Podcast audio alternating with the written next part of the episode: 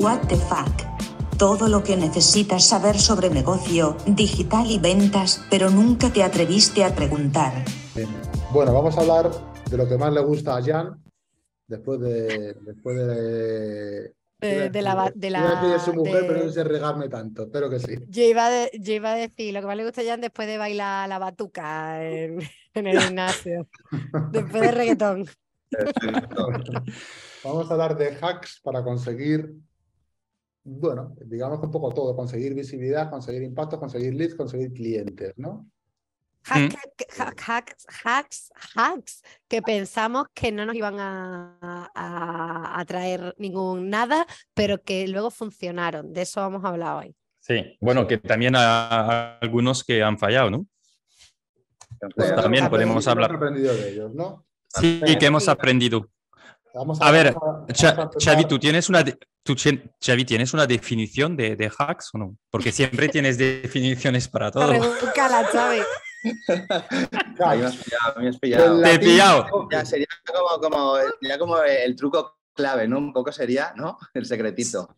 Es, yo diría cómo acortar, ¿no? Cómo acortar el, ¿cómo se diría en castellano? Cómo acortar el camino, ¿no? como... Un atajo, atajos. Un atajo, eso es, Mar, un atajo. Son atajos, ¿no? Yo, te, diré la definición que, que, yo haría cuando he visto, he visto ya a 27 tíos que dicen que son hackers o growth hackers y luego ni son hackers, ni growth, ni hostias. Que sería palabra bonita para intentar hacer algo que normalmente no tienes ni puta idea de si va a funcionar. Si bajamos un poquito esto, más. Esto es un gran chasco, ¿eh? Esto de los no, no, no, no, no. Si bajamos un poquito más, le damos forma. Y esto es, es cómo intentar conseguir clientes si no tienes pasta que básicamente pensando mucho y buscándote la vida, o cómo intentar conseguir clientes si tienes mucha pasta, es decir, tienes la pasta para pagar un equipo de growth hacking, que esto no es gratis tampoco. Vale. Ya, ah. tú, corrígeme todo lo que, lo que quieras. No, lo que pasa es que el problema que hubo con los hacks es que son muy mediáticos, ¿no? Entonces, ah, las empresas, cojo un ejemplo que todos conocemos porque así nos entendemos, ah, Airbnb al principio no tenían tráfico. Entonces, ah, y, creo que lo interesante es la parte de mindset, porque lo que cuando reflexionamos en, en, la parte de hacks es también de decir, oye, ¿cómo puedo hacer algo de manera distinta y sin, vamos a decir, dinero? O sea, que creo que son para fases previas. Una vez que, que ya tienes product market fit y que las cosas van funcionando, pues los hacks ah, te preocupas menos y vas más por un método científico de experimentación. Pero es verdad que cuando arrancas tienes que hacer cosas manuales para entender dónde están las palancas de crecimiento y cuando haces cosas manuales a un momento dado dices, oye, a ver si puedo hackear y puedo ir más rápidamente a hacer ah, este crecimiento al principio. el ejemplo que todos conocemos es el de Airbnb. Airbnb no tenía ningún tráfico, nadie venía en su web. ¿no? Entonces dijeron, oye, ¿dónde está el tráfico. El tráfico en este momento estaba en Craigslist, por ejemplo, uno de los, de los uh, websites de anuncios uh, más utilizado era Craigslist y dijeron, vale, pues, ¿y si probamos de poner nuestro inventario dentro de Craigslist? De esta forma, las personas que quieren alquilar van a ver nuestro inventario dentro de Craigslist, donde está el tráfico, y lo que hacemos es cuando clican, se vuelven a nuestra web. Es una manera súper smart Ah, que ahora no vale la pena replicar porque no va a funcionar. pero es una, una manera super smart de decir dónde está mi tráfico, dónde está mi usuario, no tengo mucho dinero, ¿cómo lo puedo captar? ¿Vale? Y así lo hicieron y así empezaron a tener reservas y, gente que ha conocido ah, Airbnb y entonces, por ejemplo, y, sigo yo y luego intervengáis, ¿no? Pero, por ejemplo, uno de los ejemplos que nosotros teníamos es cuando lanzamos My Twin Place, que era una plataforma de intercambio de casas, dijimos al final, o sea, nos dimos cuenta a través del, del onboarding que había la gente que quería intercambiar eh, lo más fácil y donde había menos fricciones, la gente que alquilaba y cuando no alquilaban su casa, decían, oye, puedo aprovechar mi casa que tengo en Airbnb para intercambiarla e irme gratuitamente de alojamiento de vacaciones gracias a la casa que tengo. Entonces, nos dimos cuenta que teníamos un porcentaje de, de, activación de usuarios que ya tenían la costumbre de recibir a alguien en su casa pero en contra de dinero, ahora lo iban a hacer para ellos poder irse de vacaciones. A raíz de hablar con el soporte y el onboarding, em, nos dimos cuenta, eh, primero hicimos una primera prueba que era decir, oye, dame, dame tu anuncio en Airbnb o en HomeAway y nosotros vamos a recuperar toda la información la vamos a copiar dentro de nuestra plataforma y así no tienes que casi hacer nada. ¿Por qué? Porque teníamos mucha caída cuando la gente tenía que subir la información de su casa en la plataforma, ¿vale? No voy a extender mucho. Y eso empezamos a hacerlo manualmente. Pero ¿qué pasó? Que claro, hay un momento dado cuando tienes mucha gente que quiere poner su casa, manualmente te está costando un dineral. ¿Y qué mm. hicimos como hack? Y, ahí es interesante, el hack fue de decir, pues desarrollamos un software que va a buscar toda la información cuando pones el link de tu propiedad en Airbnb, va a buscar toda la información y automáticamente lo sube a nuestra plataforma. Así ya no teníamos que hacer nosotros nada porque era automatizado. Hicimos esto y claro, la atención al cliente ayudando en onboarding, pues iba mucho más rápido. Y entonces dijimos, ¿y por qué no lo damos directamente cuando la gente se da de alta? Si nos dicen que ya tienen su casa en Airbnb, pues ponemos este software que hemos desarrollado en un clic, eh, vas a integrar toda tu información en nuestra plataforma. Y es, eso es algo que hemos hecho. Entonces, todo este proceso eh, venía para reservar un pain de, usuario. Pero una vez que hemos hecho eso, hemos dicho, pues ahora lo que nos queda por hacer es ir a tope a contactar a la gente de Airbnb. Y como lo hicimos en este momento, tenían grupos de host y entonces dijimos, a través del grupo de host vamos a publicar contenido y les vamos a contactar para decirle, oye, que sepas que cuando no tienes utilizado tu casa la puedes intercambiar y si además pones directamente el link durante el onboarding, pues te en 30 segundos tienes tu casa ya que se puede intercambiar. Todo esto es algo que hemos ido iterado, experimentado y desarrollado, pero al final es un hack un poco, esto eh, entiendo, un poco desarrollado, un poco reflexionado, pero es, e, era un atajo para ir más rápido y aumentar la activación de los usuarios. Eh, eh, con, con, esto, y, entonces, bueno, hicimos mucha demo y además cuando levantamos dinero era un punto en nuestro favor, porque claramente teníamos una ventaja competitiva muy importante. bueno, eso es un, un ejemplo de hack que habíamos hecho bastante desarrollado, pero que, que, fue muy positivo para nosotros. Pero ahí, ahí yo estoy de acuerdo, pero a lo mejor no veo si es tan hack, como dices, ¿eh? porque ahí estás hablando de, de, dos puntos. Uno, que podríamos decir el hack, el truco y decir, oye, mira, métete en el grupo, ponte allí y ahí utiliza el grupo para, para poner tráfico hacia ti, pero el, el, primero que estás comentando lo veo más de data scrapping que no tanto de hack. Sí lo que pasa al final lo que estás haciendo es data scrapear eh, data de, de, cualquier sitio. Data scrapping para las abuelas y los abuelos que nos están viendo. Extraer, extraer información de, de, cualquier página o lugar o red social que, que podamos eh, visitar o de manera directa o indirecta, ¿no? Y utilizar. Mm. Utilizar, exacto. Y ahí con data scrapping, pues claro, día de hoy podemos hacer muchos hacks, como dices, en ese sentido, que, por ejemplo, como podría ser eh, búsquedas en Google Maps, ¿no? Y de Google Maps extraemos con esta herramienta todos los, por ejemplo, locales o servicios o empresas que quisiéramos, y luego de ahí podemos ya, como scrapeado esa información, scrapeamos también pues, la URL, miramos si tienen redes sociales, si tienen redes sociales, buscamos la red social, en la red social podemos scrapear la información de la red social, luego si tiene el email o el teléfono, ¿no? entonces ya podemos ir trabajando muchas cosas. ¿no? Entonces, hay, o sea, hay una herramienta que te saca toda la info de Google Maps. Sí. De, por ejemplo, yo pongo, me invento eh, farmacia, no sé, lo primero que se me ha venido a la cabeza. te saca toda la información y te saca el teléfono, el email. Tal cual. Lo que es importante para responder, pero luego te dejo responder, Xavi, pero lo que es importante porque puede ayudar a mucha audiencia que no lo saben, es MAR, es cualquier información organizada en Internet se puede recuperar y se puede reorganizar en formato de base de datos. Cualquier información, porque esto abre mucho la mente, porque dices, eh, Google Maps es un excelente ejemplo, eh, Airbnb era otro ejemplo, pero lo que podemos decir es cualquier información en Internet se puede recuperar y reorganizar. O sea, tú puedes capear el BUE. Por el ejemplo, por el ejemplo. O sea, el ejemplo realmente de esto es, eh, Mar tiene un cliente que es una, una empresa farmacéutica. esa empresa farmacéutica se acaba de lanzar y no tiene base de datos de farmacias. Entonces, ¿qué va, ¿qué va, a hacer nuevamente? Farmacias en Barcelona. Y le va a salir en Google Maps un listado de farmacias en Barcelona geolocalizadas mm. por donde está él. Hay aplicaciones que te permiten extraer esos datos.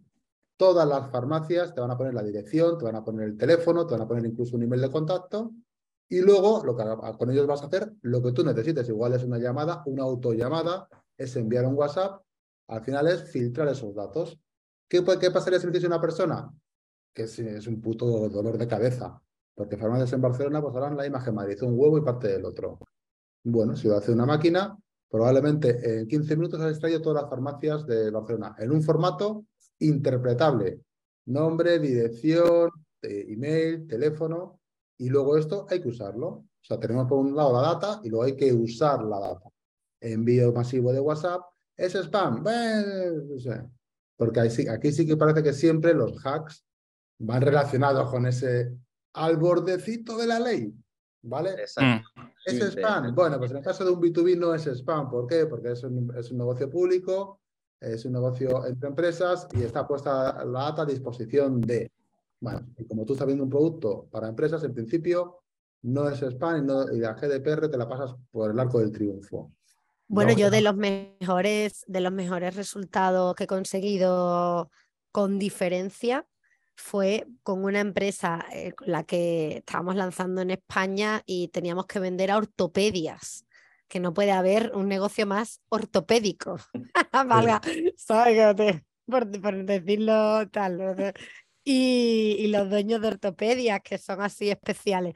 Y, mm, hicimos eso, extraímos la base de datos de, de ortopedias por comunidades autónomas eh, montamos una campaña de email marketing muy, muy agresiva, muy potente, muy enfocada a, la venta eh, o a tener esa, una primera venta. Y esto lo tuvimos rodando dos meses y conseguimos pues más de 300 clientes. Que, que, que recurrentemente compraban y que de hecho llamaban, oye, la oferta de esta semana, si tiramos mucho a, oferta, oferta, oferta, oferta, porque eso era conseguir volumen. Eso era un, un Black Friday continuo semanal con mm. productos en oferta, con tal, ¿no? Se compraba en China, bueno, era una historia, pero conseguimos o sea, pero unas ventas increíbles, muy buenas, en muy poco tiempo. Estamos muy enamorados del data scrapping, con lo cual y todo, hasta donde lo que puedes llegar y los workflows que pues serían la secuencia de cadenas de acciones que puedes llegar a realizar, ¿no? Mm pongo, un, caso, un caso de un cliente que, que, nos ha funcionado, pero a ver cómo lo haríais, ¿vale?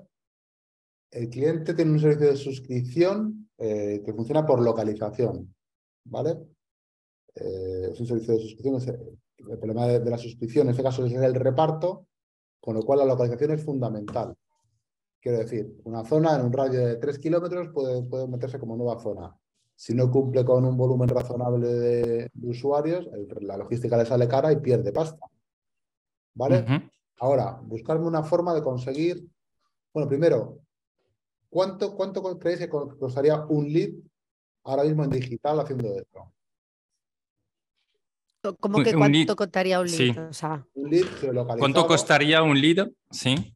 Un lead geolocalizado a través de. un lead cualificado y geolocalizado. Cualificado significa que sea un propietario de una vivienda que esté en esa zona y que sea el propietario, quiero decir, que impactes a, la gente de esa zona, pues es una mierda. Lo que necesitas es que sea el dueño, o, sea, bueno, el propietario, que sea alguien con poder para suscribirse a, un, tema que está alrededor de los 20-25 pavos al mes. Pues 25 y el lifetime value, ¿cuánto es? Pues de, de, momento, como es una startup, estamos en tres meses, pero ¿En cuánto? Tres meses. Pero vale, pero este. Pero se va a quedar esta. Sus... O sea, ¿cuál es, cuál es la. la... ¿Qué, pensamos que se van a quedar la gente? Ya entiendo que no se puede calcular, pero ¿qué imaginamos que podrían quedarse? ¿Cuál, es la, la, hipótesis, vamos a decir? La, hipótesis son con tres meses es todo rentable. Evidentemente, como todo, eso depende del, del, coste de adquisición. Eh, sí bueno, en general el coste de adquisición va a estar, yo te diría, como norma general sería entre 25 y 30% del coste. Vale, con lo cual, Entonces, con lo cual la conversión más o menos que supone es un 10%, un, un 10% convierta a dos pavos y medio como muy barato el lead. ¿Y cómo lo harías? ¿En qué redes? Pues y si hay que geolocalizar, intentaría de ver soluciones de geolocalización. Por ejemplo, Facebook permite de decir a un kilómetro de tal sitio puedes hacer publicidad, ¿no? Puedes como geolocalizar tu, tu- tu publicidad en función de kilómetros, por ejemplo. Eso es una opción de red por geolocalización. En Google creo que puedes hacer esto también al nivel de, de Sí, search, Google, Sí. Google Ads puedes hacer también. por, por search y geolocalización, ¿no? Vale, os cuento. Nos ha salido el lead, ahora mismo nos está saliendo aproximadamente el lead cualificado que vive en esa zona y es propietario. Nos está saliendo a unos 0,75 céntimos de euro, ¿vale? 0,75 euros. Otra cosa, otra cosa es el buzoneo, porque si al final necesitas un sitio físicamente Claro, y llegar a la gente, Sí, pero ¿no? buzoneo- El- los- ten en cuenta que ya el buzoneo, o sea, esto vas a la- al, al buzón de fuera. O sea, el buzón dentro, Ya. ya esto ya no, ya no, ya no funciona. Os, os digo, nos ha salido el lead ahora mismo, todavía no está ni siquiera terminada la primera parte de la, pan- de la campaña para poder medirlo, unos 75 céntimos, ¿vale? Y son personas. el lead. El lead cualificado, ¿vale? Vale. Dentro, de- dentro del lead cualificado, o sea, el lead, el lead cualificado es un lead que por la zona en la que vive es correcto y que nos ha dejado sus datos completos. Sus datos Ostras, completos- pero es barato. Claro, es claro, barato, ¿no? Por eso es un Sí, sí, hack, sí. ¿no? Por Ya, eso- ya, ya, pero es súper barato. Está- Bueno, no sé, no, no, no, no sé lo que promete- prometéis, porque la otra cosa es la activación, pero, pero por lo menos el lead es barato. te da una muestra, una muestra del producto gratis eh, Sí. a la gente que se da de alta, que, y darse de alta significa dejarnos su dirección, su piso y en algunos casos la llave del portal. ¿Vale? O sea, que- que la- o sea, el lead cualificado es muy cualificado, ¿eh?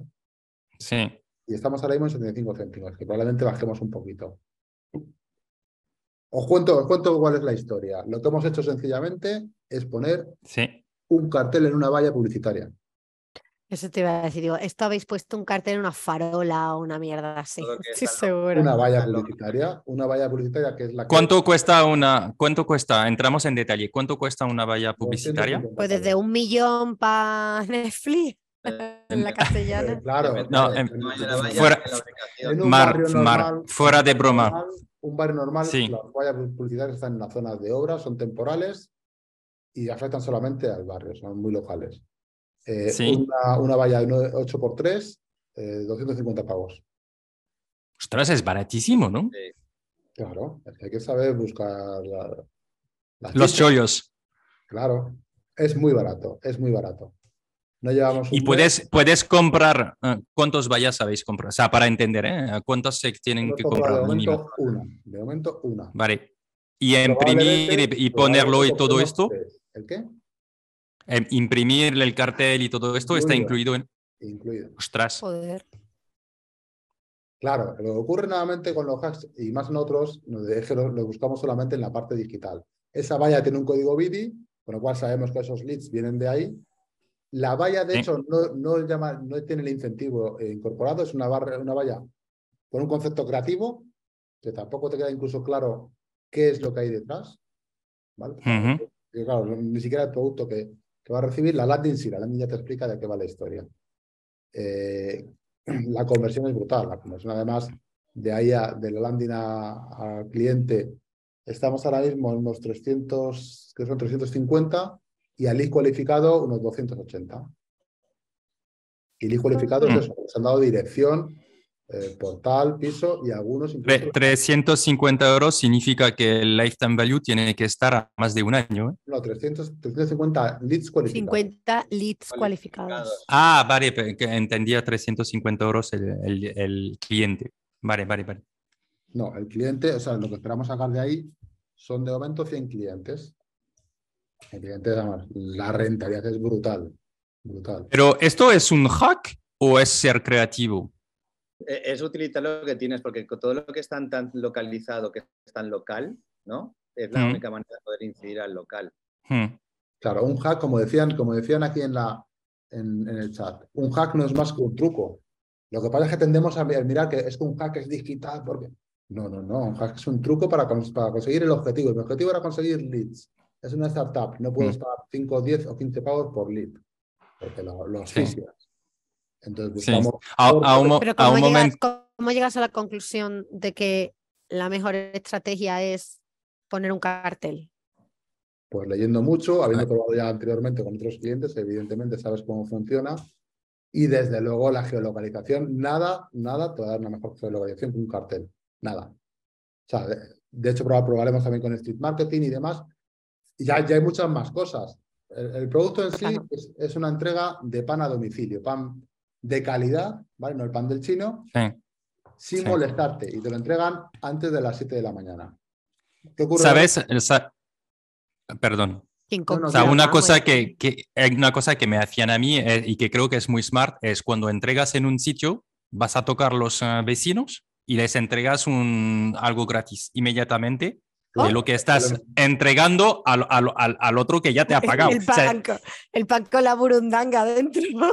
No, pero, pero eh, eso es otra cosa que no pensamos. Ya que estás entregando en la calle, pues aprovecha alrededor y, ¿sabes? Y hace el marketing directamente entregando el pan y diciendo, mira, si lo quieres a partir de mañana te instalamos. Luego de ahí, tenemos muchas ideas y muchas historias. Hablar con el conserje y darle un código a cada, tío.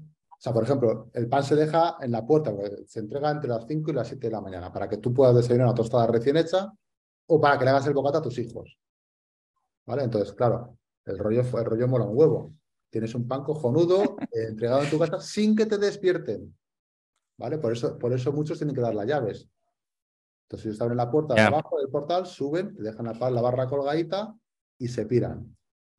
La barra, la bolsa. Pues, Pero esto se hace de toda la vida de Dios. O sea, esto se, esto se hacía de toda la vida de Dios. Claro. o sea, el panadero de toda la vida.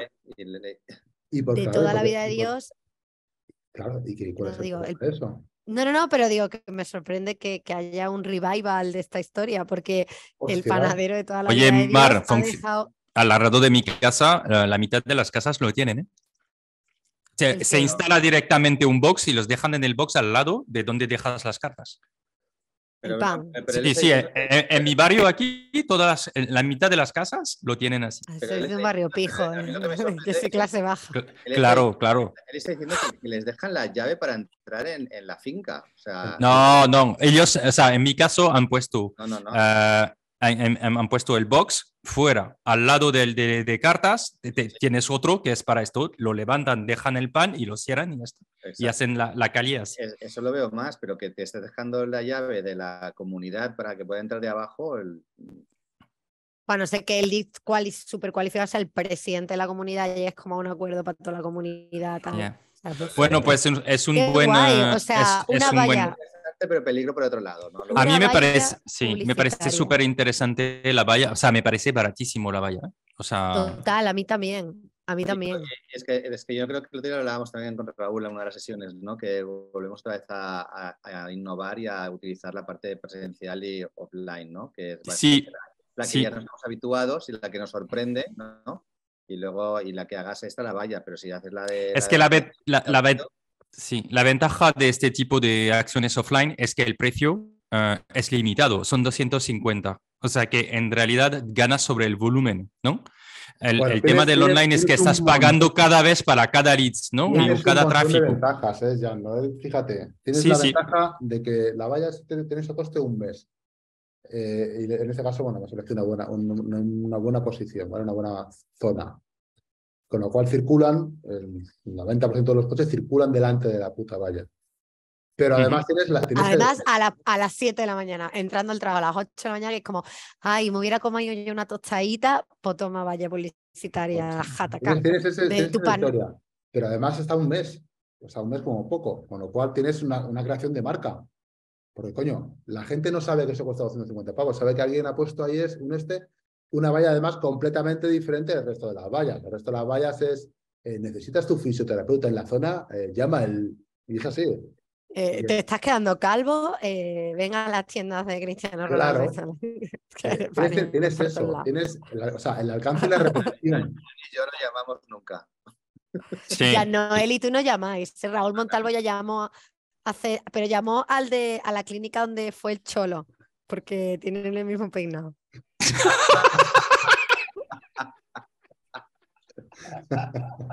Es que Raúl es del Atleti. Raúl es del Yo no Atleti. soy, yo no soy, no soy de fútbol. Lo que pasa es Ra- que Raúl, eh, eh, el- enseña el calzoncillo, por favor. Suyo, suyo. ¿qué tenéis envidia, tenéis envidia de pelo, Lo- de lo- pelo y de pene también. ¿o qué? La- de pelo-